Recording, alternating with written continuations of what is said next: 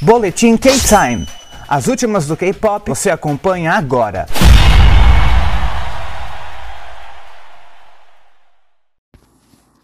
E aí, K-Time, Luke Baldin aqui para mais um boletim e hoje eu quero falar de Blackpink, meu, o meu grupo, um dos meus grupos favoritos, que bateu a marca de 700 milhões de visualizações lá no YouTube do vídeo do clipe de Ice Cream, a música com a Selena Gomez, que foi lançado no dia 28 de agosto do ano passado. A música faz parte do The Album, o último álbum mais recente das garotas, né? Depois elas desapareceram, sumiram, só vieram com The Movie, né? Tiveram os lançamentos solos, mas enfim, o grupo bateu mais uma marca. É, é, é muito engraçado pensar que a JYP tá de cara com todos esses números, clipes de Duro Duro, de Ice Cream, enfim, dos, das músicas delas batendo, batendo, batendo visualização, e a JYP não faz nada. Até o momento não se tem nenhuma informação de quando elas vão voltar.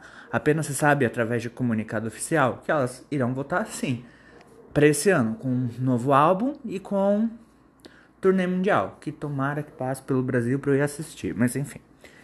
Se isso vai acontecer, a gente não sabe, né?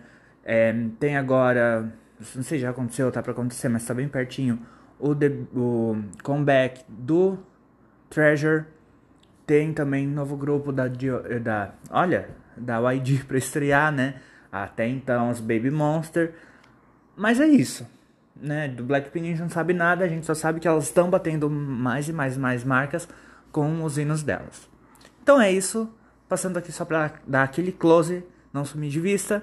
E amanhã vai ter mais um boletim. E amanhã, segunda-feira, tem episódio principal saindo. Então, se você ainda não segue a playlist do K-Time, vai lá e segue para saber tudo que está acontecendo. É, não passou alguma coisa aqui que você quer que passe? Então me chama lá no Instagram, luke.baldin, Twitter, lukebaldim, que a gente conversa. Fechou então? Bora descansar? Luke para o K-Time, encerrando a transmissão. Até amanhã, valeu!